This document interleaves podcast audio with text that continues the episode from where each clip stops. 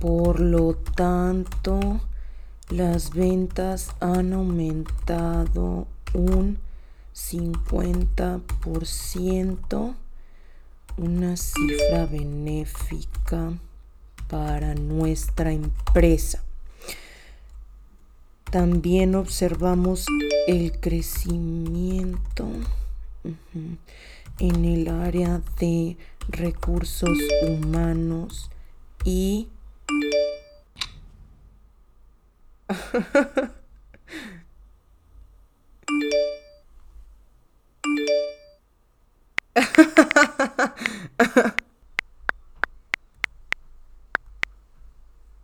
Ay, se me antojan unas palomitas. ¿De las de mantequilla o las naturales? Mm. Ay, las de mantequilla. X. Como quiera, mañana hago ejercicio.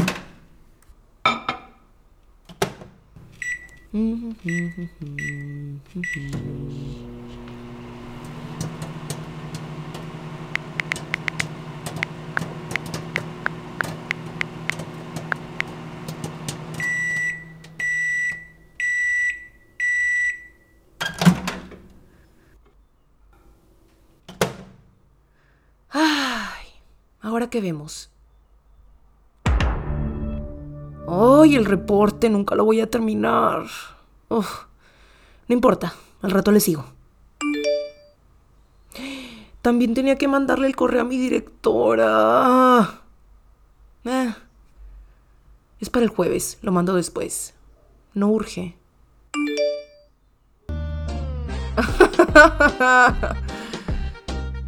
Ay, en fin. Luego hago mis pendientes. Ya, es hora de dormir. Quiero entender al mundo para entenderme a mí mismo. ¿De qué estamos hechos? Quiero saber más. Quiero entender al mundo para entenderme a mí mismo. Yo solo sé que no sé Yo nada. solo sé que no sé nada. El conocimiento ¿De es qué poder. estamos hechos? Quiero saber más. Quiero saber más. Quiero saber más. El entendimiento de El la entendimiento existencia es de la la existencia es la base de todo. La actividad humana tiene un sinfín de ramas por estudiar. Saber, comprender y valorar los procesos que seguimos como persona es un capricho que todos deberíamos darnos. Mente al aire es un espacio para acompañarte a entender cada día más por qué las cosas son como son, de dónde viene la información y por qué es importante que lo sepamos. Prepárate para saber más.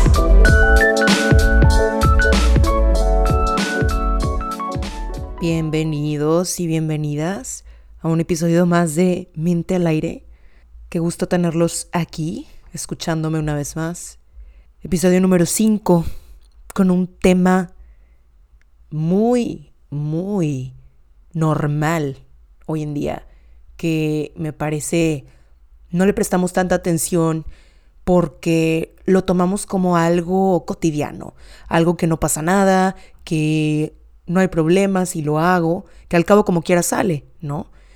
Pero ¿qué tal cuando nos llega a afectar de cierta manera y nos impide cumplir a tiempo nuestras tareas? Este tema es la procrastinación y mucha gente no conoce el término.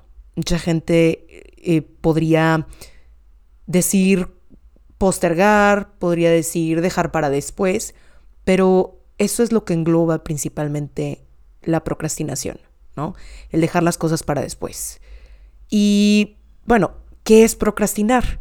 Me gustaría, como siempre, empezar definiendo el tema. Los seres humanos han procrastinado desde hace siglos. Este problema es tan intemporal, de hecho, que los filósofos griegos antiguos como Sócrates, Aristóteles y demás desarrollaron una palabra para describir este tipo de comportamiento. O sea, existe desde la antigua Grecia y los filósofos. El término era acracia. Acracia es el estado de actuar contra tu mejor juicio. Es cuando haces una cosa aunque sabes que debes hacer otra. Traducido libremente, se puede decir que acracia es la procrastinación o falta de autocontrol. Aquí hay una definición moderna también. La procrastinación es el acto de retrasar o posponer una tarea o conjunto de tareas. Entonces, ya sea procrastinación o acracia u otra cosa, o más bien cualquiera de estos términos, es la fuerza que le impide seguir adelante a una persona con lo que se propone hacer. También puede conocérsele como dilación o postergación, como decíamos hace ratito. Procrastinar es posponer o aplazar tareas, deberes y responsabilidades por otras actividades que nos resultan más gratificantes, pero que son irrelevantes o de menor importancia. Estudios recientes han demostrado que las personas lamentan más las cosas que no han hecho que las que han hecho. Además, los sentimientos de arrepentimiento y culpa derivados de las oportunidades perdidas cuando procrastinamos tienden a permanecer con las personas mucho más tiempo. A veces todas nuestras oportunidades parecen estar ahí, al alcance de la mano, pero parece que no podemos alcanzarlas. Cuando postergamos, perdemos el tiempo que podríamos estar invirtiendo en algo significativo. Si puedes vencer a este enemigo, podrás lograr más y al hacerlo, aprovechar mejor el potencial que te ofrece el tiempo y la vida. Sabemos que en el mundo de hoy es una de las habilidades más importantes que aprender porque nos ayuda a organizarnos más y a sentirnos más autorrealizados. Pirámide de Maslow, punto más arriba, el sentirnos útiles y sentirnos productivos en esta vida. ¿Por qué procrastinamos? ¿Por qué las personas postergan sus actividades? ¿Por qué uno mismo dice, no, después, como en la historia del principio? ¿Cuál es la razón por la que hacemos esto? Las definiciones ahí están y todo, pero ¿qué está pasando en el cerebro que nos hace evitar las cosas que sabemos que debemos estar haciendo? Como siempre, me gusta traer algo de ciencia a la explicación. La investigación en psicología conductual ha revelado un fenómeno que se llama inconsistencia en el tiempo, que ayuda a explicar por qué la procrastinación parece jalarnos y llevarnos a posponer a pesar de nuestras buenas intenciones, a pesar de que queremos hacerlo. La inconsistencia temporal se refiere a la tendencia del cerebro a valorar las recompensas inmediatas más que las futuras. Ah. La mejor manera de entender esto es imaginando que tienes dos seres, tu ser presente y tu ser futuro. Cuando te propones metas, como por ejemplo perder unos kilos o escribir un libro o aprender un idioma nuevo. En realidad estás haciendo planes para tu ser futuro. Estás imaginando cómo quieres que sea tu vida en el futuro. Los investigadores han descubierto que cuando piensas en tu yo futuro, es bastante fácil para tu cerebro ver el valor de tomar acciones con los beneficios a largo plazo. El ser futuro valora las recompensas a largo plazo. Sin embargo, mientras que el ser futuro puede establecer metas, solo el ser presente puede tomar acción. Cuando llega el momento de tomar una decisión, ya no estás eligiendo tu ser futuro. Ahora estás en el momento presente y tu cerebro está pensando en el ser presente nada más. También se ha descubierto que el ser presente realmente necesita la gratificación instantánea, no a largo plazo. Entonces, el ser presente y el ser futuro están en completo desacuerdo. El ser futuro quiere ser fit, pero el ser presente quiere una dona. Claro, todos saben que debes comer sano hoy para evitar subir esos kilos en 10 años o en larga, largo plazo. Pero consecuencias como el riesgo de tener diabetes, o tener insuficiencia cardíaca están a años de distancia, no ahorita. Igual, muchos jóvenes saben que ahorrar para jubilarse a los 20, entre los 20 y los 30 es crucial, pero el beneficio está a décadas más adelante. ¿Qué quiere decir? Es mucho más fácil para el yo presente, otro ejemplo, comprarse unos zapatos nuevos de mil pesos que ahorrar esos mil pesos para tu ser futuro de 70 años. Todo esto son algunas de las razones por las cuales postergamos, por las cuales procrastinamos. Tu cerebro valora los beneficios a largo plazo cuando están en el futuro, pero valora más la satisfacción inmediata cuando se trata del momento presente. ¿sí? Todo esto son como mecanismos de nuestro cerebro que nos hacen tomar decisiones instantáneas como el procrastinar. Queremos tener gratificaciones, ¡pum!, rápido, de momento, ¡pum! ¿Qué me va a hacer? Esto no, pues es para después, o todavía tengo, o es a largo plazo. Entonces lo postergas y ahí es cuando comienza todo. No puedes confiar en las consecuencias y recompensas a largo plazo para motivar al ser presente. En cambio, tienes que encontrar una manera de mover futuras recompensas y castigos hacia el momento presente. Tienes que hacer que las consecuencias futuras se conviertan en consecuencias presentes para poder así lograr eliminar la procrastinación de nuestras vidas. Esto es lo que sucede durante el momento en que finalmente nos movemos más allá de la procrastinación y tomamos medidas, es lo que les digo. Por ejemplo, supongamos que tienes un reporte larguísimo que hacer, como el de la historia del principio.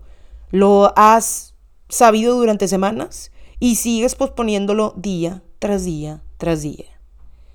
Experimentas un poco de dolor, ansiedad al pensar en este documento que tienes que escribir pero no lo suficiente como para hacer algo al respecto. Luego de repente llega el día antes de la fecha límite y las consecuencias futuras se convierten en consecuencias presentes. Y escribes ese informe horas antes de que lo tengas que mandar, horas antes de la fecha límite. Y el dolor de postergar finalmente se intensificó y cruzaste la línea de acción. Por fin ya a esas horas antes del límite lo escribiste. Hay algo importante a tener en cuenta aquí. Tan pronto cruzas esta línea de acción, el dolor comienza a disminuir, ¿verdad? De hecho, estar en medio de la procrastinación es más doloroso que estar en medio haciendo el trabajo. La culpa, la vergüenza, la ansiedad que sientes al posponer las cosas generalmente es peor que el esfuerzo y la energía que tienes que poner para hacerlo. El problema no es hacer el trabajo aquí. El problema es comenzar a hacerlo. Si queremos dejar de procrastinar, entonces debemos hacer que sea más fácil para el ser presente, como ya estábamos comentando. Empezar y confiar en que la motivación y el impulso van a venir después de que comencemos. La motivación normalmente viene después de comenzar, no antes. Entonces, ¿Qué nos hace falta para empezar a hacerlo? Y de ahí tomar el tiempo necesario para terminar y no procrastinar. ¿Cómo puedo hacer para encender esta motivación y dejar de procrastinar? Hay un autor que me encanta, es buenísimo y lo he usado muchas veces para mis clases de inglés como referencia. Se llama James Clear, es un emprendedor de Estados Unidos y autor del libro Atomic Habits. Es un libro exitosísimo que ha vendido más de un millón de copias alrededor del mundo. Y Clear tiene un blog personal con artículos y ofrece también conferencias sobre temas relativos a cambios pequeños que podemos hacer para mejorar nuestra vida. Está increíble, se lo recomiendo ampliamente, James Clear, por si lo quieren buscar. Y él incluye en su blog un artículo que habla sobre la procrastinación y menciona cómo es posible dejar de postergar nuestras tareas. Hay una variedad de estrategias que podemos emplear para dejar de postergar, según Clear. Voy a empezar a describir y a explicar cada una, dando ejemplos de ellas y cómo es que podemos aplicarlas. Comenzamos con la número uno. Hacer que las recompensas de tus acciones sean más inmediatas. Si puedes encontrar una manera de hacer que los beneficios de las decisiones a largo plazo sean más inmediatos, entonces va a ser más fácil evitar la procrastinación. Una de las mejores formas de traer recompensas futuras al momento presente es con una estrategia que se llama agrupación de tentación. Este concepto, agrupación de tentación, surgió de la investigación en economía de la Universidad de Pensilvania hace algunos años. En pocas palabras, la estrategia sugiere que agrupes un comportamiento que sea bueno para ti a largo plazo con un comportamiento que se sienta bien a corto plazo. ¿Cómo? El formato básico que propone Clear es, haz lo que amas mientras haces lo que procrastinas.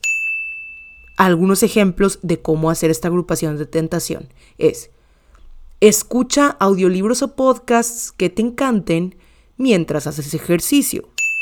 Que te hagan un pedicure mientras limpias y contestas correos del trabajo atrasados. Que veas tu programa favorito mientras haces tareas del hogar.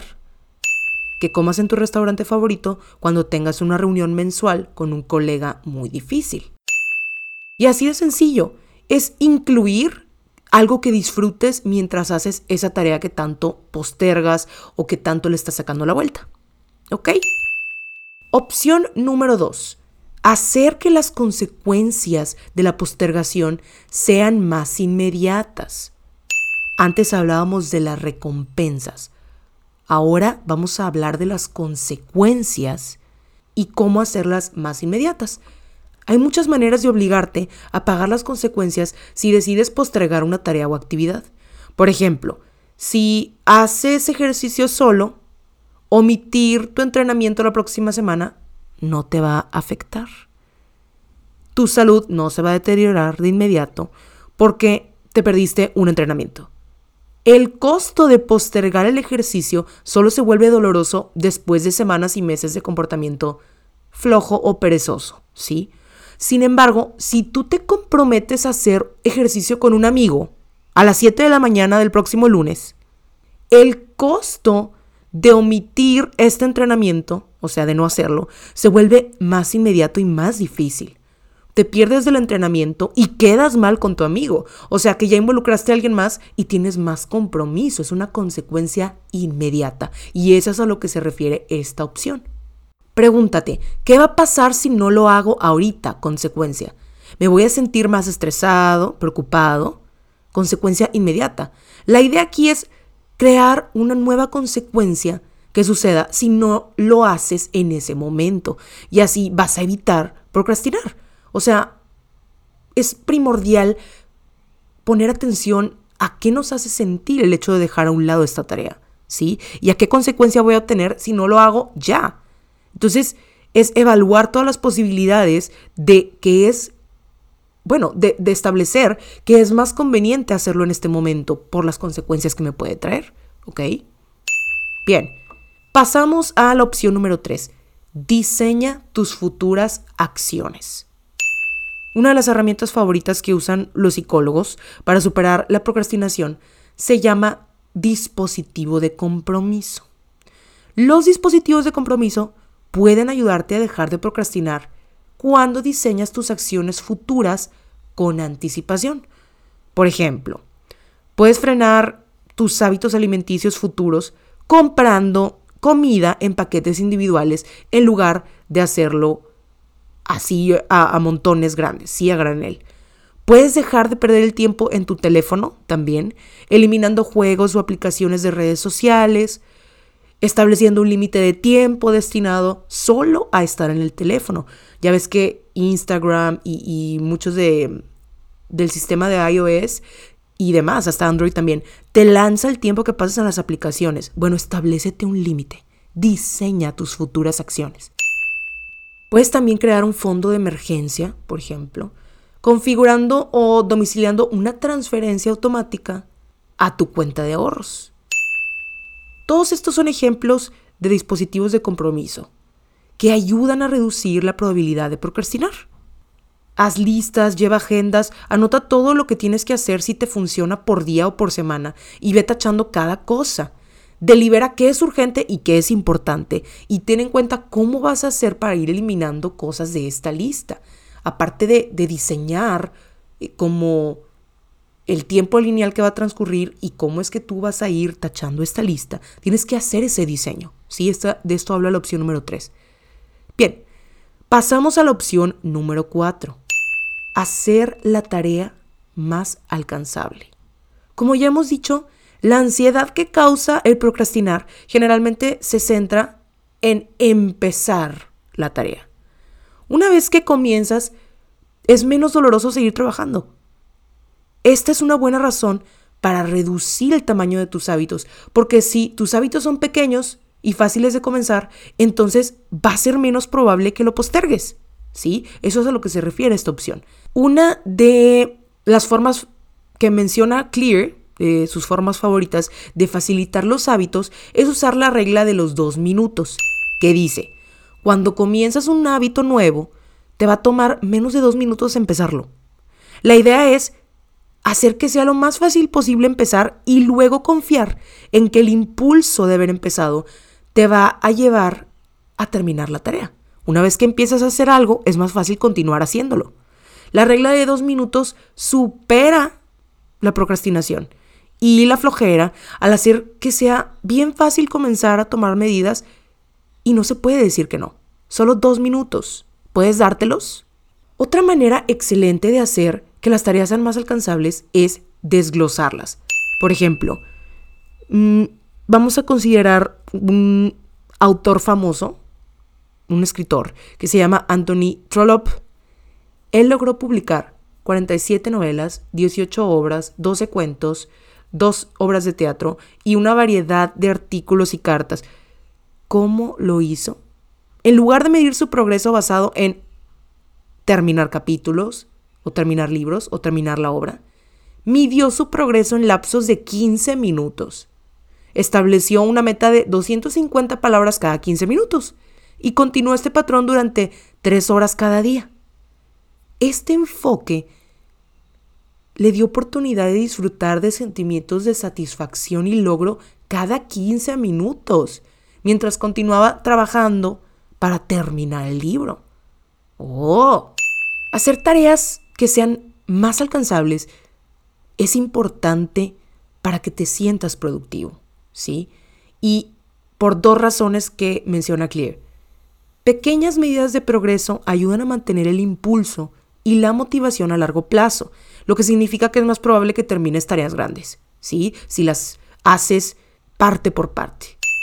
Cuanto más rápido completes una tarea productiva o una parte de esta tarea, más rápido vas a desarrollar una actitud de productividad y efectividad, como les decía. En este segundo punto, la rapidez con la que completas tu primera tarea en el día es de mucha importancia para superar el procrastinarla, ¿sí? Y con esto vas a poder mantener un alto rendimiento productivo día tras día, ¿sí? Podemos poner muchísimos ejemplos de tengo que revisar, en mi caso, que soy maestra, tengo que revisar 60 ensayos. Híjole, bueno, pues en una hora me voy a poner la tarea de revisar al menos cuatro. Bien, excelente, voy a empezar. Y de ahí no me voy a quitar el enfoque y medir los tiempos, que sean poco a poco las tareas y desglosarlas, como dice Clear en esta opción. Ahora, también en términos generales, bájale no quieras terminar todo muy rápido, sino distribuye una tarea gigante en pequeñas tareitas, así como el ejemplo que te acabo de dar de mis ensayos, para que se vuelvan alcanzables y sientas que estás avanzando. Volvemos a lo mismo. Bien, continuamos con la opción 5, señales visuales. Otra forma de superar esta trampa de la procrastinación en la que caemos muchas veces es utilizar señales visuales para activar nuestros hábitos y medir el progreso. Pero, ¿qué son señales visuales?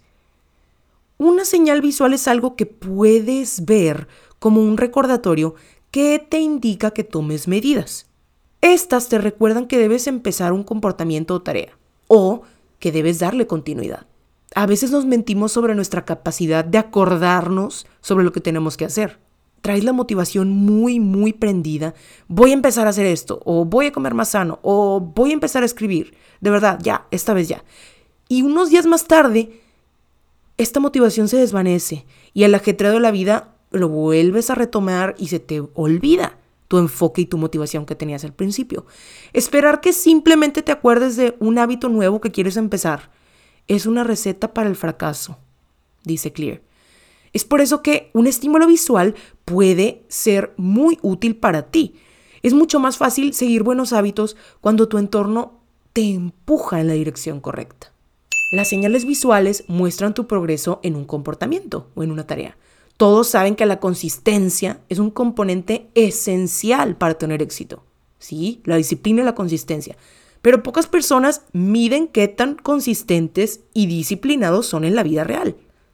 Tener una señal visual como un calendario que rastrea tu progreso, una libreta, ¿sí? Evita la procrastinación porque es un sistema de medición que estás incorporando a tus tareas. Las señales visuales pueden tener un efecto aditivo en la motivación. A medida que tú utilizas evidencias visuales para medir tu progreso, es natural sentirte más motivado para continuar con este hábito. Mientras más progreso visual veas, más motivado vas a estar para terminar la tarea. Hay una variedad de estudios populares del comportamiento que se refieren a esto como el efecto de progreso dotado. ¿Qué quiere decir? Ver tu progreso anterior es una manera de activar tu próxima acción. Conocer cómo funcionas gracias a este registro. Hay dos estrategias que menciona Clear que son muy útiles para la medición de señales visuales y evitar la procrastinación. Una de ellas es la estrategia de clip de papel. Es útil para vencer la procrastinación día tras día y consiste en tener papelitos o post-its por cada tarea pendiente y a medida que los vas logrando, los vas tirando. ¿Sí? O los vas haciendo a un lado. Ejemplo, tengo que responder 25 mails y tienes 25 post-its o 25 papelitos y los vas tirando, los vas moviendo, acomodando y mides tu progreso y cuánto te falta. Mm, otro ejemplo, tienes que tomarte 8 vasos de agua al día. Pues ten 8 post-its o clips de papel, como dice Clear, que puedes hasta reutilizar. Y los vas moviendo de lugar cuando te tomes el agua. O los vas poniendo en, no sé, los tengo en mi libreta, los voy a pasar a mi laptop. Para que sepas cuánto llevas y estés midiendo el progreso, ¿sí? Otra de las estrategias es la estrategia de Sinfield, que es excelente para mantener la consistencia durante periodos más largos de tiempo y metas a más largo plazo. La estrategia de Sinfield consiste en tener un calendario e ir tachando día a día cuando ya hayas completado la tarea del día. Se parece un poco a la de la estrategia de clip de papel, pero esta es el tener un calendario físico. El chiste está en no romper la cadena de los días que vas trabajando y que vas logrando. Y aparte el hecho de ver tu progreso y productividad, instantáneamente te va a brindar más motivación para seguir trabajando y no hacerlo a un lado. O sea, no quieres romper la cadena porque estás viendo todo lo que has logrado ya cuando van pasando los días. Y claro, a quién no le gusta sentirse productivo, ¿verdad? Hacer esto es una manera de mimarte y echarte porras por tus logros. Hay millones de maneras aplicaciones para medir el tiempo cuando haces tus tareas, dejar el celular a un lado cuando intentas concentrarte, por ejemplo. Pero aquí la clave, el núcleo de todo, es quítate el pendiente, reduce tu ansiedad y cumple con lo que tienes que hacer. Es muchísimo más gratificante cuando lo haces. Ahora, en cuanto a recompensas, mímate y no seas tan duro contigo. Anota tus tareas, siéntete productivo poco a poco si es un reporte que te toma días hacer, pues divídelo entre la semana y siéntete feliz por haber avanzado en el día. Lleva el calendario, usa post-its, palomea la agenda, lo que más te funcione a ti y a tu manera de trabajar. Esperemos que todos estos consejos les hayan sido muy útiles. Ya llegamos al cierre de este capítulo, ya fue muchísima información, pero me gusta mucho cómo es que Clear reduce eh, a estas opciones y a estos tips para dejar de postergar las cosas y lograr sentirte motivado y productivo. Voy a repetir rápido las opciones para que se te queden bien grabadas. La número uno es hacer que las recompensas de tus acciones sean inmediatas. La número dos es hacer que las consecuencias de la postergación sean más inmediatas. La número tres es diseñar tus futuras acciones. La número cuatro es hacer la tarea más alcanzable o desglosarla. Y la última es crear señales visuales. Ya con esta información, espero que tengas la disposición de organizarte un poquito más para sentirte mucho mejor logrando tus tareas. Muchas gracias por escuchar este capítulo de Mente al Aire. Yo soy Mago González. Hasta la próxima.